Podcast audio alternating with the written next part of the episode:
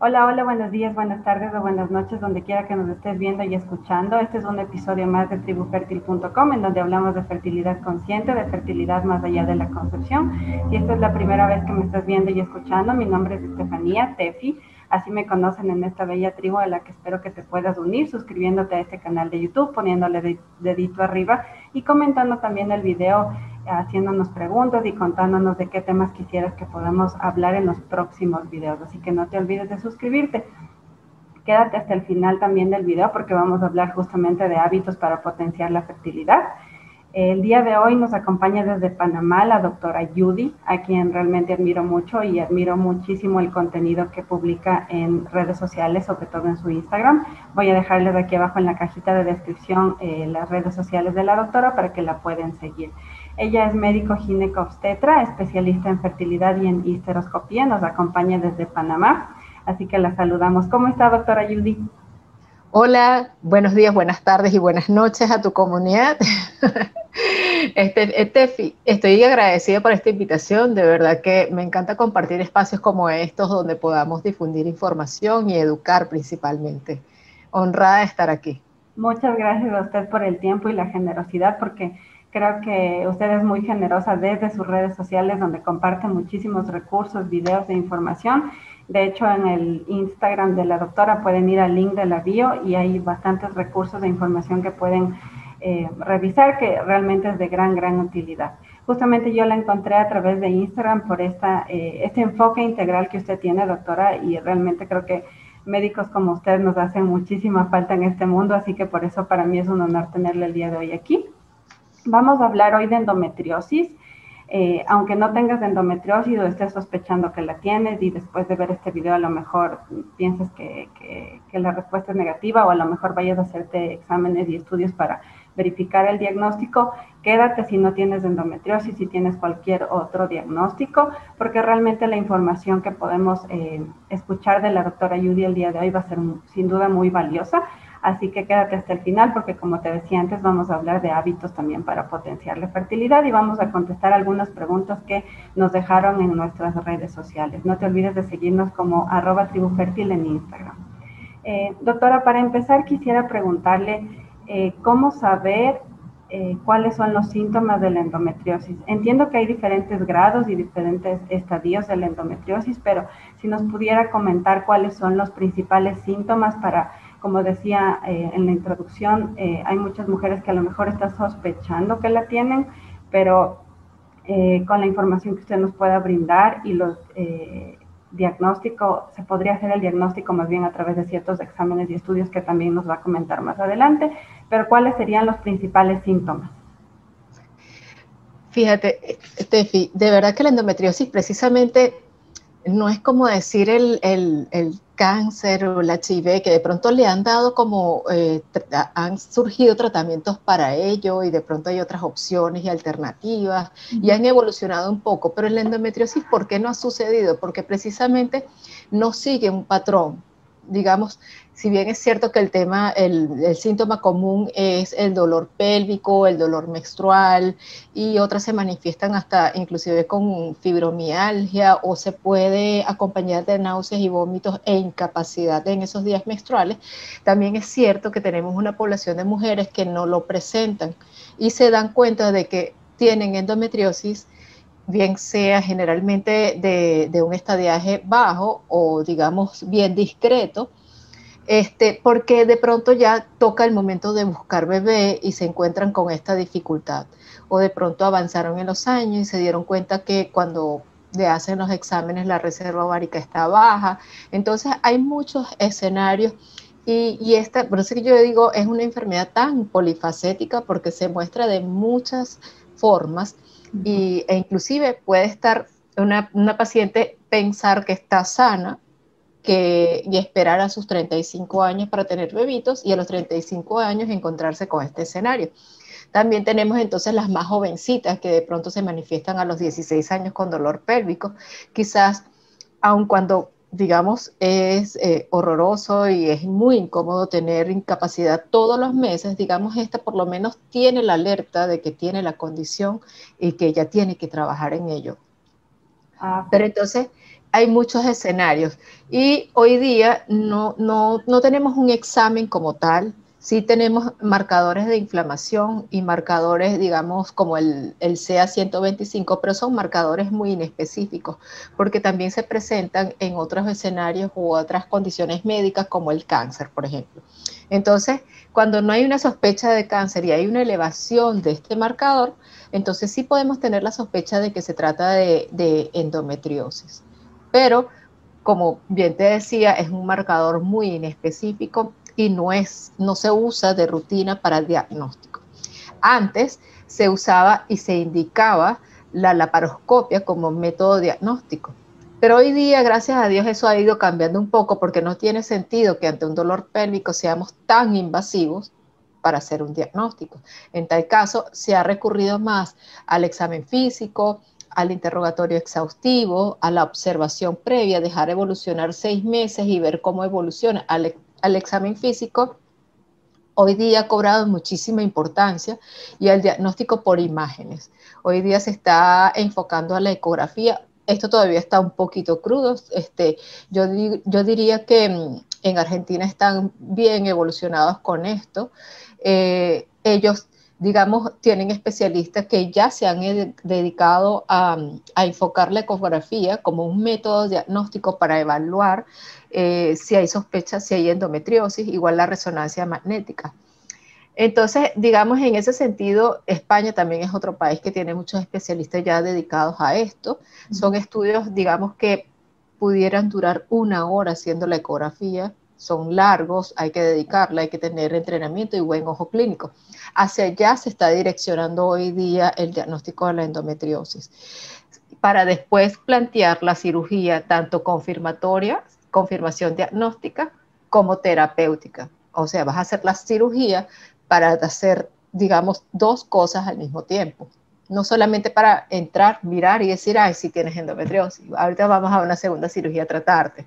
Entonces, no, ahorita se está concentrando las fuerzas a que el diagnóstico se haga por examen clínico, interrogatorio, imágenes, y la cirugía se reserve para confirmación del diagnóstico y terapéutico al mismo tiempo.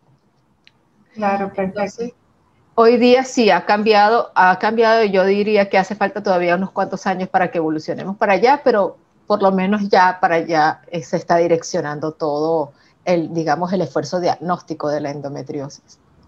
Perfecto. Y claro, justamente la invitación es que si tienen alguna sospecha y como usted decía, vivir con esa incapacidad cada mes sin duda no es, no es vivir. Así que si hay alguna sospecha, eh, pues sin duda acudir al médico y tratar justamente de buscar eh, todas las opciones, que se haga ese interrogatorio como usted comenta para eh, poder saber cuál es toda la sintomatología y, ojalá poder estar en manos de, un médico que pueda eh, explorar, eh, tener, como usted dice, un buen ojo clínico, que podamos hacernos las ecografías, etcétera, y todo lo que sea necesario como para tener un buen diagnóstico. Sí, lamentablemente hoy día este, digamos, la, especialización de la medicina convencional ha hecho que de pronto el médico se segmente y se concentre en una sola especialidad sin ver a la persona como un ser integral, ¿no? Entonces hay una parte de la medicina que yo diría no es eh, una medicina opuesta, sino complementaria. Es, la medicina que de pronto no la vemos en los consultorios de un médico convencional. Nosotros en, cierta, en cierta forma fuimos entrenados y formados como para saber tratar una emergencia, saber curar una enfermedad. Entonces nos enfocamos a ser competentes porque, digamos, tenemos que rescatar una vida que en ese momento está en emergencia.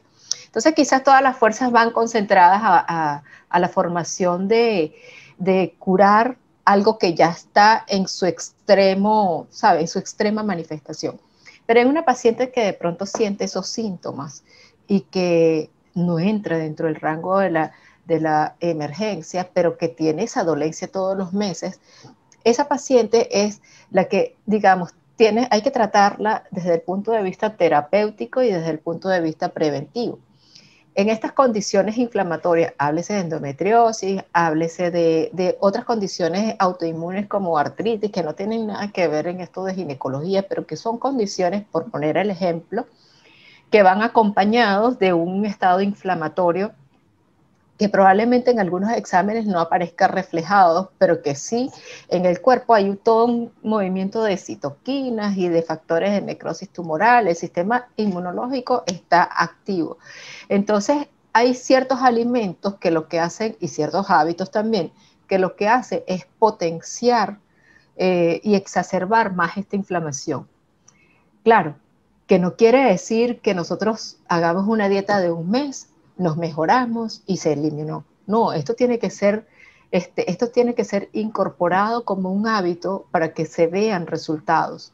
Entonces, de pronto la gente eh, sí, es cierto que la ciencia te dice que los anticonceptivos hoy día tienes que usarlos a base de progestágenos para que em, veas evolución en la, en la endometriosis, porque es una condición en donde está aumentado los estrógenos, entonces tenemos que manejarlo con progesterona. Eh, todo eso es cierto y también es cierto que hay una disminución, considerable de, eh, digamos, los factores que causan inflamación.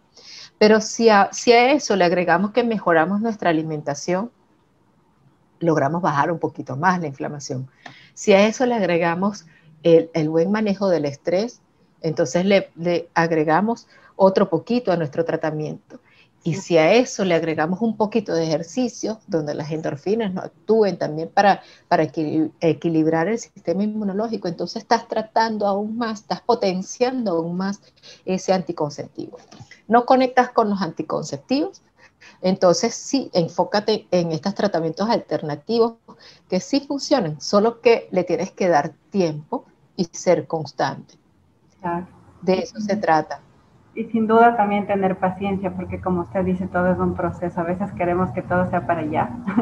y por eso nos falta constancia y disciplina y, esa paciencia que sin duda creo que nos ayuda incluso a manejar también el estrés y que, bueno, a veces es un poco difícil de, de, manejar, pero bueno, eh, hablaremos también próximamente en otro episodio del manejo de estrés y ansiedad, así que suscríbete al canal para que puedas eh, estar al tanto de cuando subiremos ese video, que justo lo grabamos eh, próximamente. Tefi, quiero hacer, te interrumpo porque quiero hacer un comentario. En estos días este, escuché una reflexión muy bonita este, de la doctora Sarier Ponen en España y ella que recomienda no lo recomienda ella, eso, eso está escrito que es así. 15 mil pasos diarios es lo que considera saludable. Eh, no comer gluten, no comer eh, ciertos alimentos a los que eres sensible, eh, digamos, evitar el, azúcar o eliminar el azúcar de tu vida. hay ciertas, y, y ella hacía la reflexión porque muchas personas le escribieron que eso era irreal, que eso era poco realista. Y es cierto, ¿quién camina, quién logra caminar 15 mil pasos si tienes que trabajar, si tienes que estar, y hoy día en pandemia que tienes que estar pegado a una pantalla? Pero ella hace la reflexión, pero al menos intentas hacer 2000, no importa, esa es, tu realidad, pero eh, mientras más te acerques a, la, a lo que, al escenario ideal, que sería caminar, que no vivas con estrés, que, no estés expuesto a pantallas. Es verdad que eso es real, pero si tú haces un pequeño esfuerzo por acercarte a eso, a lo ideal, créeme que la diferencia es grande. Bajas muchísimo el nivel de inflamación, baja muchísimo la, um, la condición de estrés. Si, digamos, tú te creas la rutina de apagar las pantallas a las 9 de la noche porque tú te vas a dormir a las 10, entonces, digamos, te acercas un poquito más a un estado saludable. Es, bien, es, totalmente cierto que es difícil llegar, digamos, al 100%, pero lo, ideal es que si no llegas al 100%, al menos intentes llegar al 50%. Entonces quiero, quiero traerles también esa reflexión, porque la gente de pronto, este, mucho vivimos, queremos vivir en el todo o nada. Si no lo logramos, lo tiro por la borda y, y la verdad que entonces eso es más perjudicial. Si un día te provocó comer gluten, hazlo y ya tú sabes que a los días siguientes no lo vas a hacer y volviste otra vez a tu, a tu carril. Entonces es un poquito crear la conciencia de que no, no lo tires todo por la borda. Tu salud, todo eso que llevas, eh, que estás haciendo, eh, tu cuerpo lo reconoce, tiene una memoria y te lo agradecerá. Y si vuelves a tu otro estilo de vida, tu cuerpo va a reaccionar de la forma que reaccionaba antes. Claro, sin duda. Tener conciencia, pero también no irnos a los extremos, ¿no? Porque a veces también al irnos a los extremos de, como usted dice, tirar todo por la borda, también viene el estrés.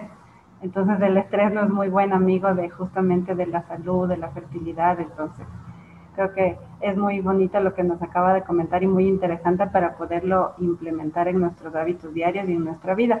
Justo quería preguntarle para ya empezar a hablar de fertilidad. Había escuchado y había leído que hay dos tipos, digamos, de endometriosis, me corrige si, esa es la, forma eh, correcta de, de decirlo.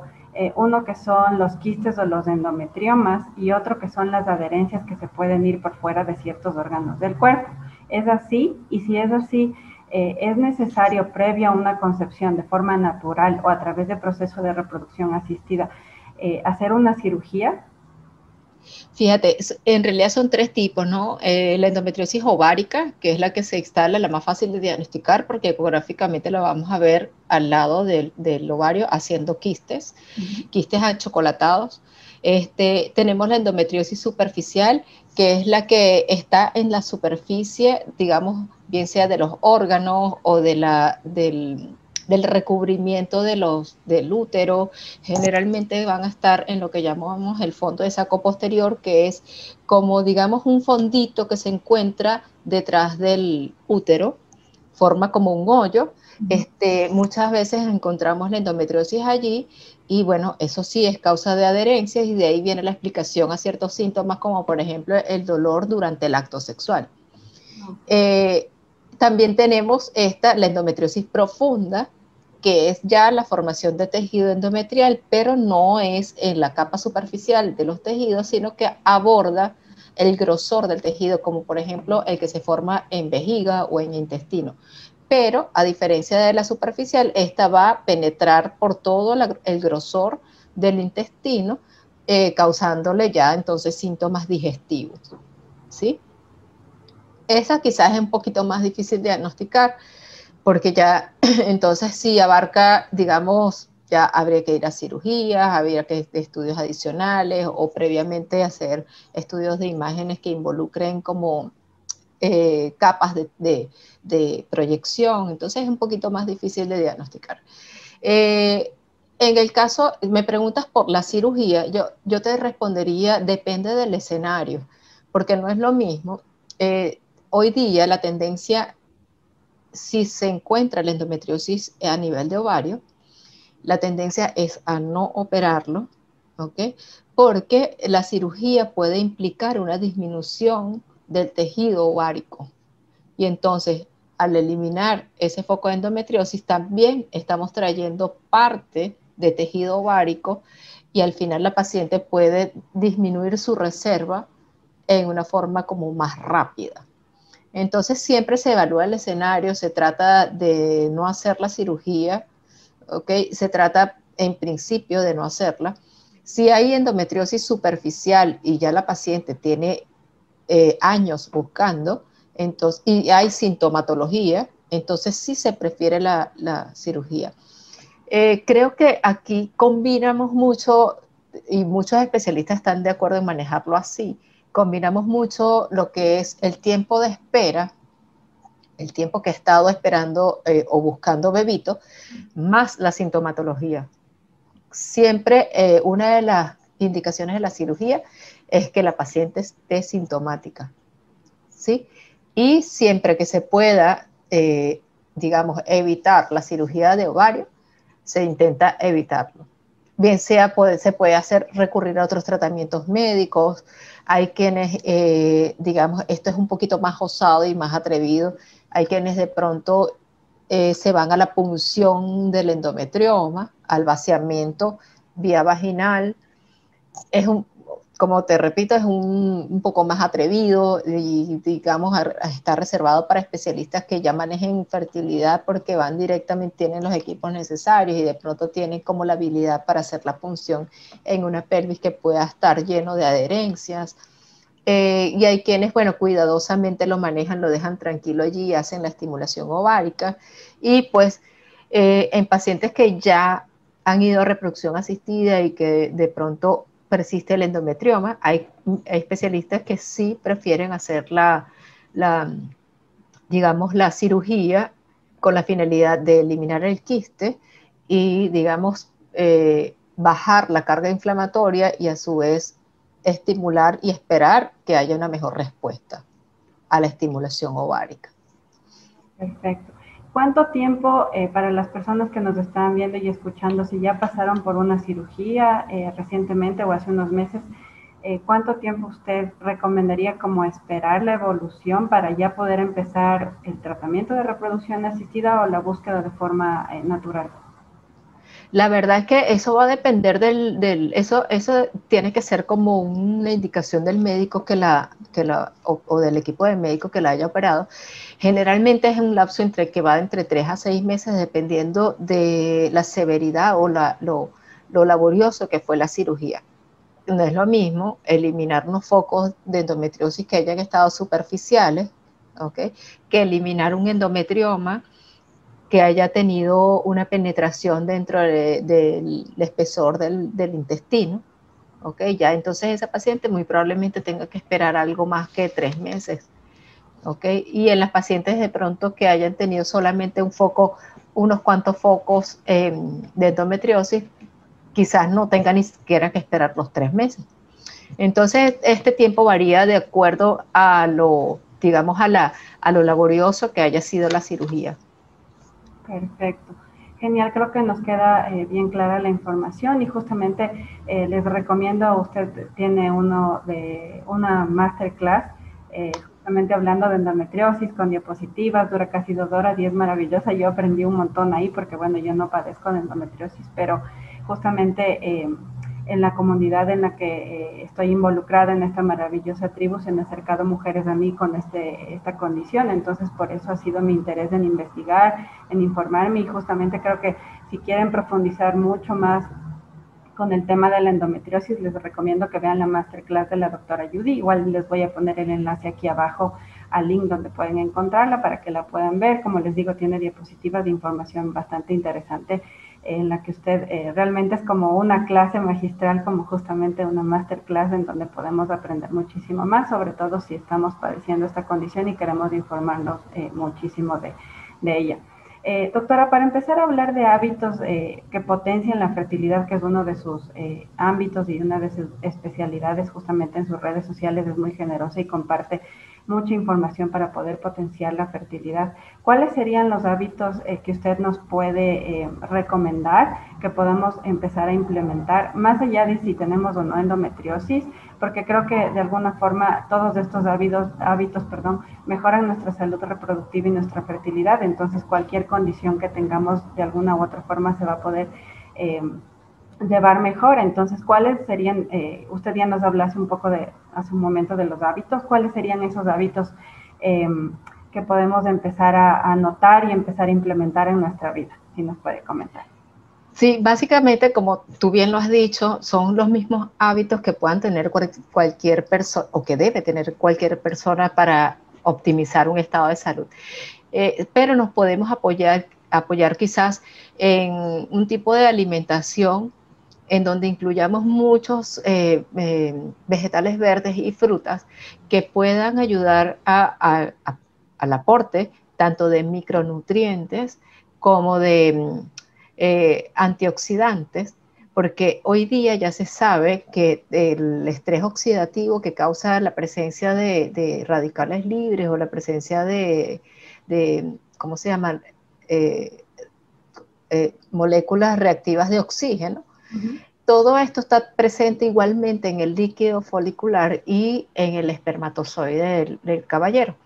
Entonces, si nosotros disminuimos este, esta carga, este estrés oxidativo, eh, abro paréntesis eh, para explicarle, el estrés oxidativo es un proceso natural del cuerpo, la célula es como que el, desecho de lo que va produciendo la misma célula, pero que se va acumulando si nosotros no tenemos la contraparte de los antioxidantes para su eliminación. Entonces, todo esto está, presente igualmente en el ovario, en el líquido folicular donde crece el huevito que va a ser fecundado. Igualmente, está rodeando el espermatozoide. Entonces, toda la alimentación y la suplementación se enfoca básicamente a disminuir este estrés oxidativo.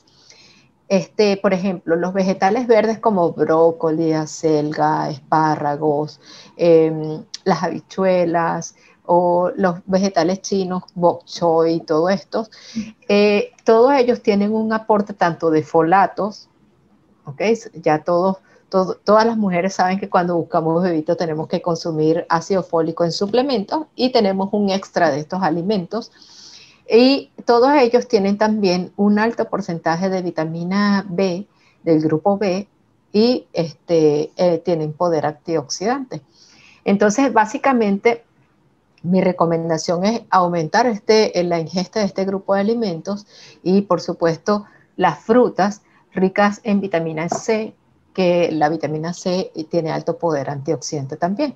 Entonces, fresa, mandarina, los cítricos, naranja, eh, todos los berries, el mango. Claro, a esto también entonces tenemos que ponerlo sobre la balanza si la paciente tiene resistencia a la insulina o tiene obesidad, pues entonces ya sabemos que todo esto lo tenemos que ingerir en cantidades y en porciones bien limitaditas. Por otro lado, hay que disminuir considerablemente la carga de eh, alimentos ultraprocesados. Son alimentos altamente inflamatorios. Si, si bien en un escenario de una paciente con endometriosis, lo ideal es eliminarlos. Ahora, en el escenario de una paciente que no tiene ninguna patología de base, disminuirlo al máximo y eh, se puede dar, digamos, la libertad de hacerlo muy esporádicamente.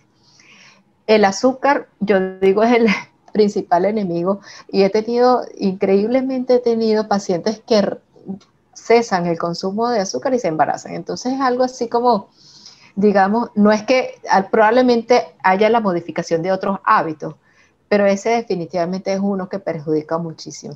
Y las pacientes, y bueno, nosotros consumimos azúcar por todos lados. Si nos ponemos a ver las etiquetas, el azúcar está presente en todo.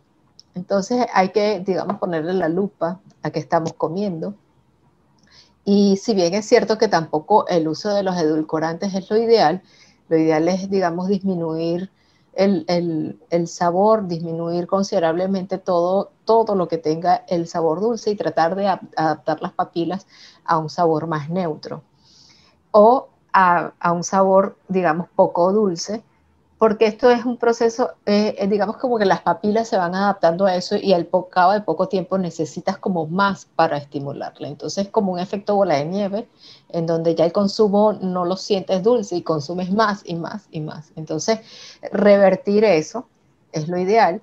Y por otro lado, eh, la ingesta de grasas. Obviamente que no, no grasas animales, a menos que sea proveniente del pescado, porque es rico en omega 3 y el omega 3 eh, funciona también, tiene un efecto, un rol antioxidante sobre, sobre el cuerpo y además al consumir el pescado pues también tenemos ese aporte de ácidos grasos que el cuerpo necesita para la producción de hormonas, de hormonas sexuales. Claro, esto es así a grosso modo, ya después entonces hay que ir como al escenario de cada quien, si hay obesidad o no, si hay síndrome ovario poliquístico o no, o si hay, digamos, ciclos irregulares buscar la causa de, que, de cuál es el, el, causante de esa novulación o de esa amenorrea. Entonces ya hay que, digamos, ajustamos ese tipo de alimentación al escenario de cada mujer. Perfecto. Eh, también había leído justamente que el tema del el exceso de estrógenos podría tener que ver con este tema de la inflamación y también como condiciones como la endometriosis. ¿Es así? ¿Y cómo podemos evitar un poco que estos estrógenos externos ingresen al cuerpo? Entiendo que pueden estar en los plásticos, en los pesticidas, en los eh, eh, elementos de limpieza que tenemos en casa, incluso en la cosmética. ¿Qué nos puede decir al respecto? Sí, claro, eh, aun cuando de esto siempre es difícil medir que estos verdaderamente sean los causantes, pero ya está, ya digamos, hay publicaciones que, y ese es el alerta. Entonces, eh, este tema del estrógeno no es algo, digamos, desde que nace. Todo empieza ya inclusive desde, desde que estamos en la vida materna, o sea, en la vida, perdón, en, el vientre de, de, nuestra madre. Todo empieza desde allí. Pero bueno, no podemos resolver nada desde, ese entonces. Ahorita estamos en un presente y sí hay lo que se llaman disruptores endocrinos y hay, hay eh, sustancias, estamos, eh, vuelvo otra vez a la reflexión de la doctora, estamos expuestos, sí, es difícil evitarlo, sí, también es difícil, es cierto, es difícil evitar que estemos expuestos a los plásticos porque todo es de plástico. Este, usamos champú, y es difícil evitarlo, ¿no? Y, y la crema dental y todo eso está allí. Pero sí podemos ponerle como un poquito de cuidado y de lupa a lo que consumimos en casa y a lo que, y a lo que compramos. Por ejemplo, eh, los talatos son los que más perjudican y eso lo podemos conseguir en el champú en el, y en el acondicionador, en las cremas que usamos para hidratar el cuerpo e hidratar el rostro. Entonces, solamente con que le pongan la lupa y, que no contengan este, los talatos, entonces es algo que ya estás haciendo a tu favor. ¿Cómo actúan ellos? Ellos, eh, por supuesto, cabello y piel absorben todo lo que tú le coloques. ¿Ok? Y eso el cuerpo lo va a ir absorbiendo. Ellas son moléculas que dentro del cuerpo humano tienen la capacidad de convertirse y, eh, digamos, convertirse en una estructura que semeja al estrógeno y unirse a los receptores del estrógeno y así desencadenar el efecto que causaría el estrógeno. Entonces, evitando esto, podemos, digamos, mantener nuestros niveles normales. La obesidad es otra, es otra condición que causa hiperestrogenismo porque nosotros vamos a tener, digamos, producción exo, exógena, no, e, extra a partir del tejido graso. Entonces, si hay sobrepeso y obesidad, disminuir nuestro porcentaje de, grasa corporal es una forma de hacerlo. Otra forma de hacerlo es tratar el estreñimiento. ¿Y qué tiene que ver el estreñimiento en todo esto? Resulta que nosotros excretamos o botamos, eliminamos el exceso de estrógeno a través de las heces. Y algo que no sabemos es que el cuerpo humano tiene la capacidad también de recuperarlo de esas heces. ¿Ok? Entonces la paciente con, con, con estreñimiento, al estar, al permanecer más tiempo eh, dentro del intestino, pues ese estrógeno que se, que se suponía debería ser eliminado puede ser rescatado. Entonces, una forma indirecta de tratar ese hiperestrogenismo es evitar la, este, la constipación y el estreñimiento. ¡Qué interesante! Sí, hay muchas formas y, bueno, claro, esto lo que sí es que no es realmente medible porque de pronto tendrías que recurrir todos los meses, todos los días a, un examen de sangre, pues no, no es lo ideal. Además, nosotros tenemos fluctuaciones en el tiempo y de acuerdo al ciclo. ¿ok? Nosotros tenemos, estamos bajitas de estrógenos cuando nos viene la menstruación y eso va aumentando progresivamente a medida que transcurre el ciclo para después nuevamente bajar cuando nos acercamos a la menstruación. Entonces, no es medible, pero subjetivamente estos son las, eh, los hábitos que podemos eh, incluir en nuestro día a día. Perfecto. Eh, usted en su masterclass justamente había hablado del NAC, NAC, N-acetilcisteína, y justamente una de nuestras preguntas en la comunidad fue de qué evidencia hay y si nos puede hablar un poco más del NAC, en cómo puede ayudar en esta condición con el tema de los quistes de endometriomas y adherencia. Si nos puede comentar un poquito más sobre el NAC. Sí, este, eh, bueno, muchos de estos estudios por ética no se realizan en humanos, se realizan en modelos animales. Y eh, el, la N-acetilcisteína es un componente que nosotros tenemos en el cuerpo humano, solo que, bueno, hay fluctuaciones, hay veces disminuye su producción o no, no alcanzan unos niveles altos como para que tenga un efecto terapéutico como tal. El NAC se estudió en ratas. Estas raticas lo que hicieron fue colocarle un tejido endometriósico, dejar que ese tejido endometriósico creciera y tratarlas con N-acetilcisteína. Y se dieron cuenta de este estudio, hay una, hay una doctora, creo que el estudio es de hecho de una, una doctora eh, especialista que se dedica a la investigación, ella, ella está en Argentina, y se describe que el uso de la N-acetilcisteína colocado en el tejido endometriósico de estas raticas había una disminución del tejido. Claro, eh, fue una disminución que lo describían de un milímetro, pero esa, el, si bien es cierto, es poquito, nosotros podemos potenciarlo con alimentación, con otros hábitos y apoyarnos en el uso de la N-acetilcisteína y el otro suplemento que tiene que ver también con la disminución de, de los endometriomas es el resveratrol. Y bueno, el resveratrol de verdad, este, con o sin endometriosis, es un componente que vale la pena por su alto poder antioxidante. Tiene, es considerado el suplemento anti-envejecimiento por excelencia entonces es recomendable igual que lo tomes diariamente y no te va a ocasionar más daño. Más van a ser los beneficios que los daños que pueda causar. En realidad no, no tiene ningún efecto secundario.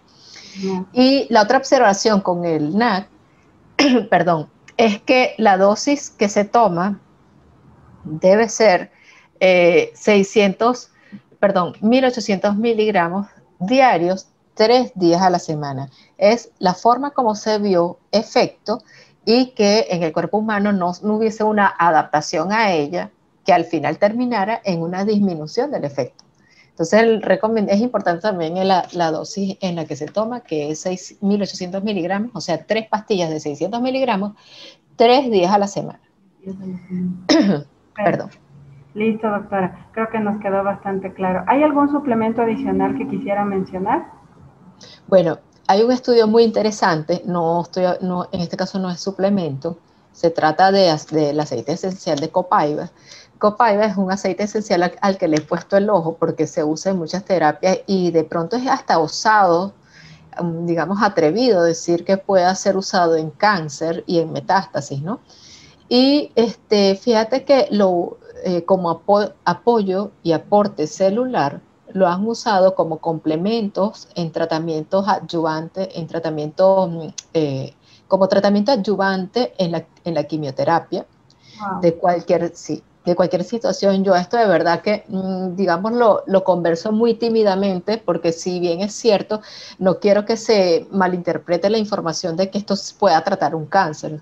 Bien es cierto que pueda acompañar a un tratamiento porque sí se ha visto que tenga un efecto eh, digamos, beneficioso sobre las células cancerígenas. También en otras condiciones inflamatorias, sobre todo, ah, bien sea artritis, eh, eh, condiciones autoinmunes, y hay un estudio muy interesante del COPAIBA sobre las células endometriósicas y en, en donde lo que hicieron fue cultivar las células en un laboratorio, células endometriósicas, las hicieron crecer y eh, digamos, las trataron con este aceite esencial para ver su efecto y sí había una disminución considerable de las células endometriósicas. Entonces, lo que no me queda claro, esto lo menciono, pero lo que no me queda claro quizás es la forma de uso, ¿no? Si de pronto pudiera tener mayor efecto eh, tópico, si pudiera tener efecto inhalado, porque sabemos que estas moléculas al ser inhaladas igual entra por la mucosa nasal y tiene la capacidad de convertirse en otras moléculas que lleguen a, a un receptor específico. Este, o la forma adecuada sea ingerida. Ese es un pendiente que me queda investigar, pero ya saben, ya sé, por ejemplo, que copaiba es un aceite esencial que puede ser usado en endometriosis y es un aceite al que le tengo como la lupa puesta para seguirle investigando. Genial, qué interesante. Eh, justamente hablando de estas terapias complementarias como los aceites esenciales, ¿qué otras terapias complementarias usted podría recomendar que tal vez usted misma haya probado?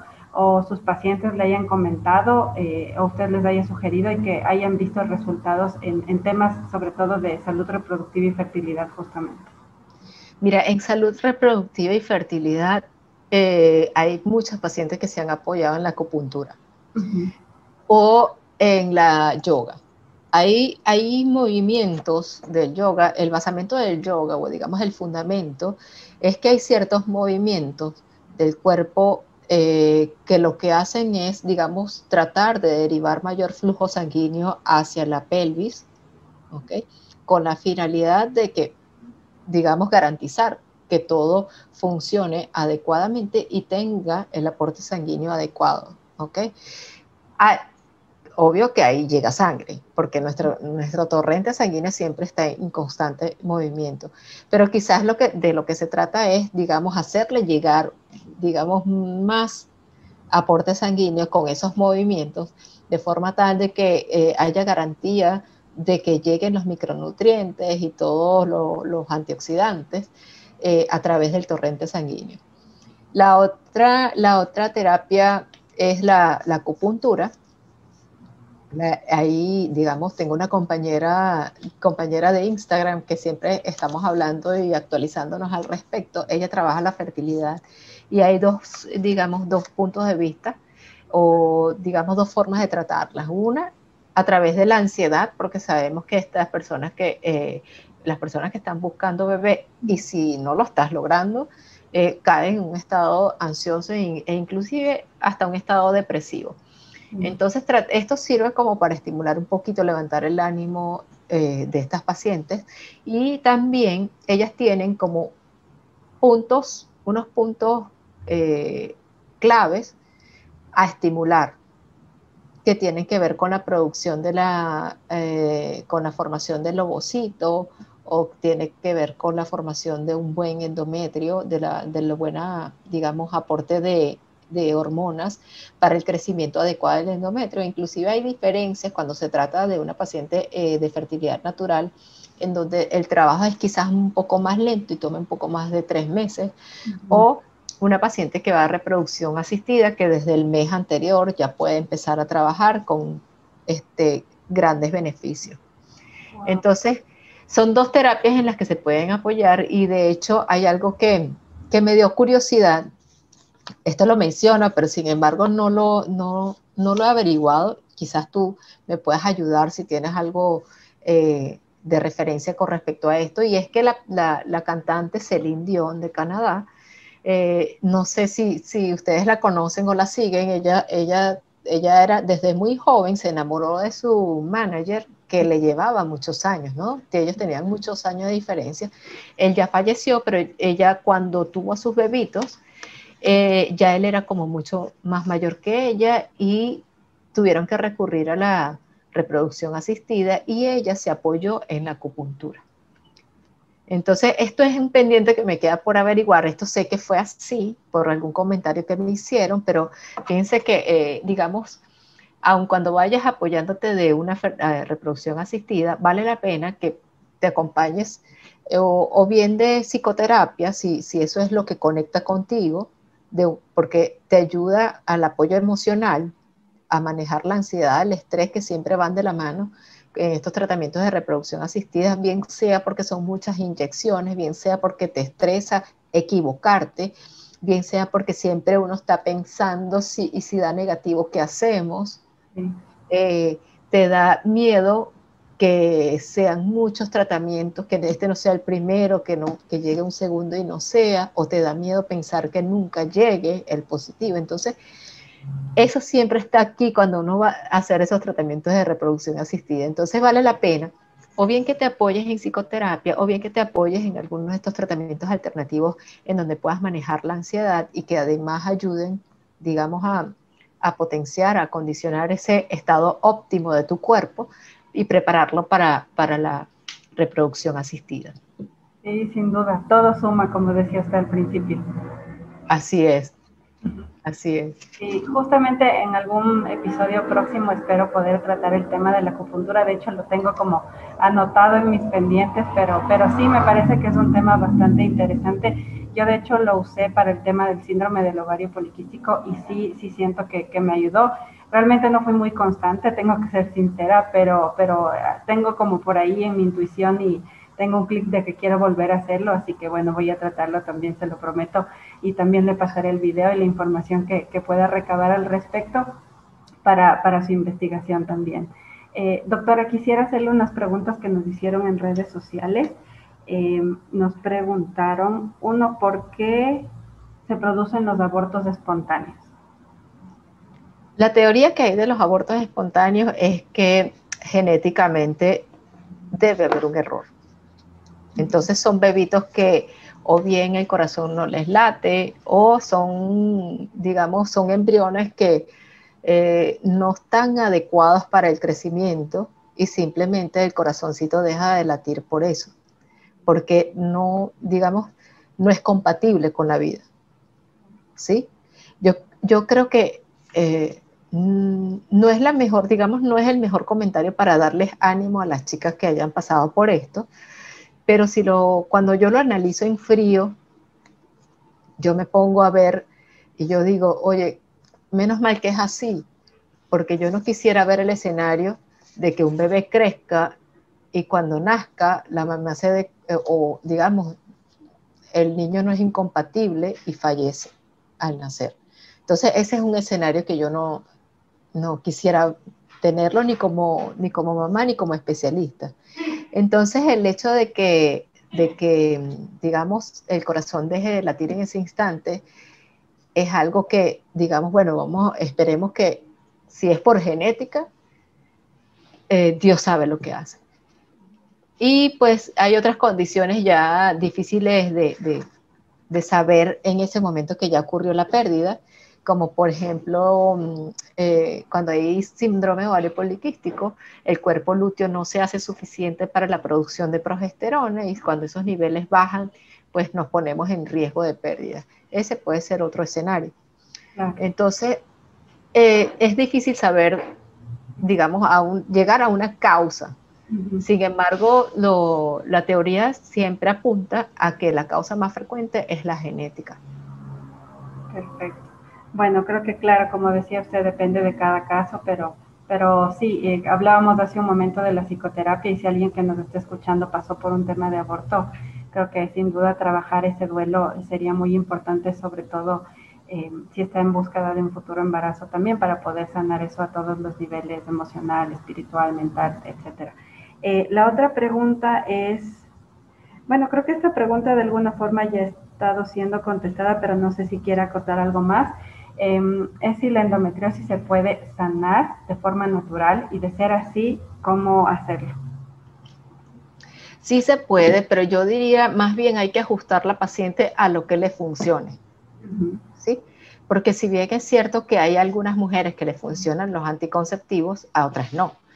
Pero ella pregunta de forma natural, ¿cómo hacerlo? Tienes que hacer un arduo trabajo y un gran esfuerzo por su alimentación, por sus hábitos y el ejercicio es algo muy importante, porque la disminución, el ejercicio, eh, aun cuando en la sociedad lo vemos como algo que apunta a la salud o que apunta al, digamos, a la silueta, al buen, al, buen físico.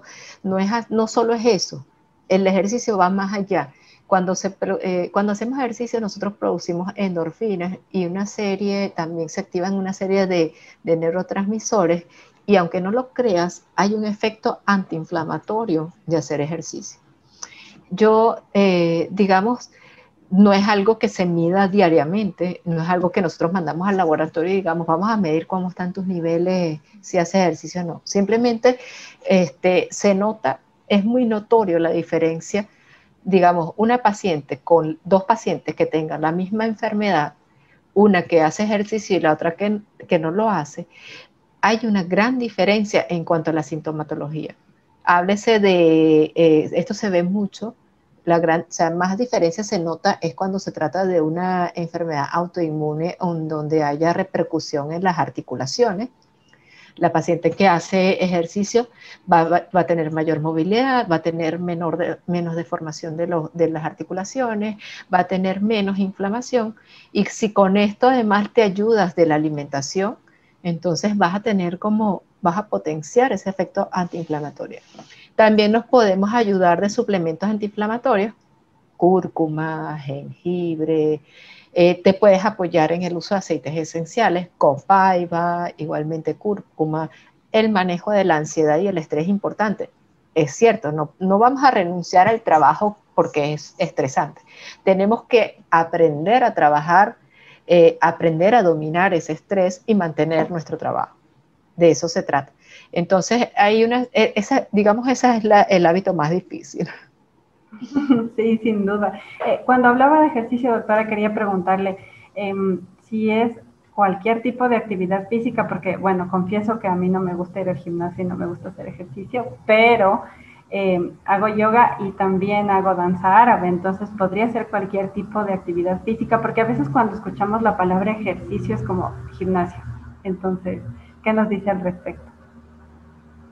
A mí, yo, yo suelo recomendar con lo que tú conectes, por ejemplo, pero también depende. Por ejemplo, en el caso tuyo, eh, una danza, te gusta la danza, entonces haz lo más vigoroso. Lleva tu frecuencia como a 150, 140 latidos por minuto ya y trata de darle como más movilidad a tus articulaciones. es, ya, ya con eso tienes bastante, ¿no? Y si, por supuesto, eh, si hay obesidad y resistencia a la insulina, dedícale dedícale entonces un poquito quizás a, o haces la danza más vigorosa o en el calentamiento haces un ejercicio más vigoroso antes de danzar. Entonces no es aburrido y ya le estás dando como un aporte al cuerpo. ¿sí? Eh, sí, el ejercicio no se trata de que te pongas a hacer como 10, 20 abdominales, 30 abdominales y no se trata de, de ser aburrido, sino conectar con lo que te gusta y, ver cómo haces para llevarle, llevar tu, frecuencia cardíaca un poquito más alta y darle movilidad a todas tus articulaciones. Se trata de eso. Perfecto, genial. Bueno, antes de terminar quería hacerle una última pregunta, pero esa es mía porque eh, he escuchado, creo que supongo usted también lo ha escuchado, el tema del mito urbano de que la endometriosis se cura con el embarazo. ¿Esto es cierto? No, antes, claro, antes se decía que, y si mejora con el embarazo, es de esperarse, porque bueno, vas a tener este, el, útero ocupado y además nueve meses eh, sin menstruación. Entonces van a ser nueve meses en lo que no vas a tener síntomas, donde, donde hay elevación, pero de otras hormonas. Y antes se, se, creía que había mejoría de los, de los síntomas, pero en realidad son estos nueve meses que tuviste sin, sin ver menstruación, lo que, lo que hace que la condición mejore. Eh, pero no se cura como tal. Y después, eh, digamos, en cierto modo, antes la mujer se embarazaba a temprana edad. ¿Ok? Entonces, la, digamos, la parte de infertilidad por endometriosis eh, sí existía, pero era menor que ahora ahora lo vemos con más frecuencia porque nosotras postergamos la maternidad a 35, inclusive 40 años. Entonces, ya a esa edad sí hay y la endometriosis ya ha hecho de las suyas. Claro, ya ha pasado bastante el tiempo. Perfecto, doctora. Muchísimas gracias por el tiempo, por el espacio y por la generosidad con sus conocimientos y sus saberes. Eh, quisiera preguntarle si hay chicas que están fuera de Panamá, eh, pueden acercarse a usted de forma online para hacerle consultas, cómo funcionan un poco sus servicios. Sí, yo en este, digamos, en esto de la maternidad me he reinventado, no tengo consulta presencial y me he dedicado, digamos, a ver esta otra parte de la medicina que no hablamos en los consultorios.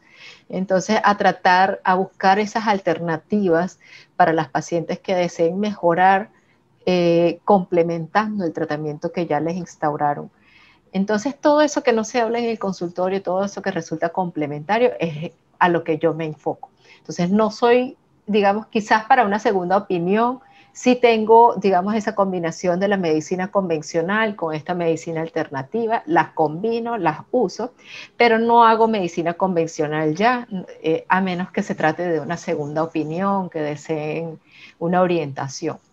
Eh, me pueden conseguir a través de las redes sociales, arroba doctora.judy, y me pueden escribir al directo o al correo electrónico o enviarme mensajes por, WhatsApp.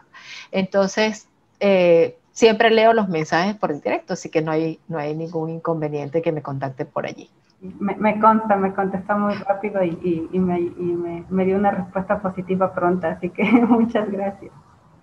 Siempre a la orden. Genial, doctora. Muchísimas gracias por, por el tiempo, por la generosidad Y bueno, eh, voy a dejar toda la información de la doctora debajo de la cajita de descripción para que la puedan contactar. También la masterclass de, las que, de la que les hablé hace un momento justamente hablando de endometriosis. Y bueno, la doctora tiene varios recursos y, y muchísima información en sus redes que pueden consultar. Y justamente ya nos dio la invitación para poderla contactar, sea por WhatsApp, por el correo o por un mensaje directo de Instagram. Así que muchísimas gracias, doctora. Me despido desde Ecuador. Un abrazo fuerte hasta Panamá. Gracias a todos quienes, eh, a todas y todos quienes nos escucharon y nos vieron el día de hoy. Por favor, denle dedito arriba si les gustó este video y también suscríbanse al canal para futuros videos que seguiremos subiendo pronto. Ya saben que esto fue un episodio más de Tribu Fértil, donde hablamos de fertilidad consciente, de fertilidad más allá de la concepción. Gracias.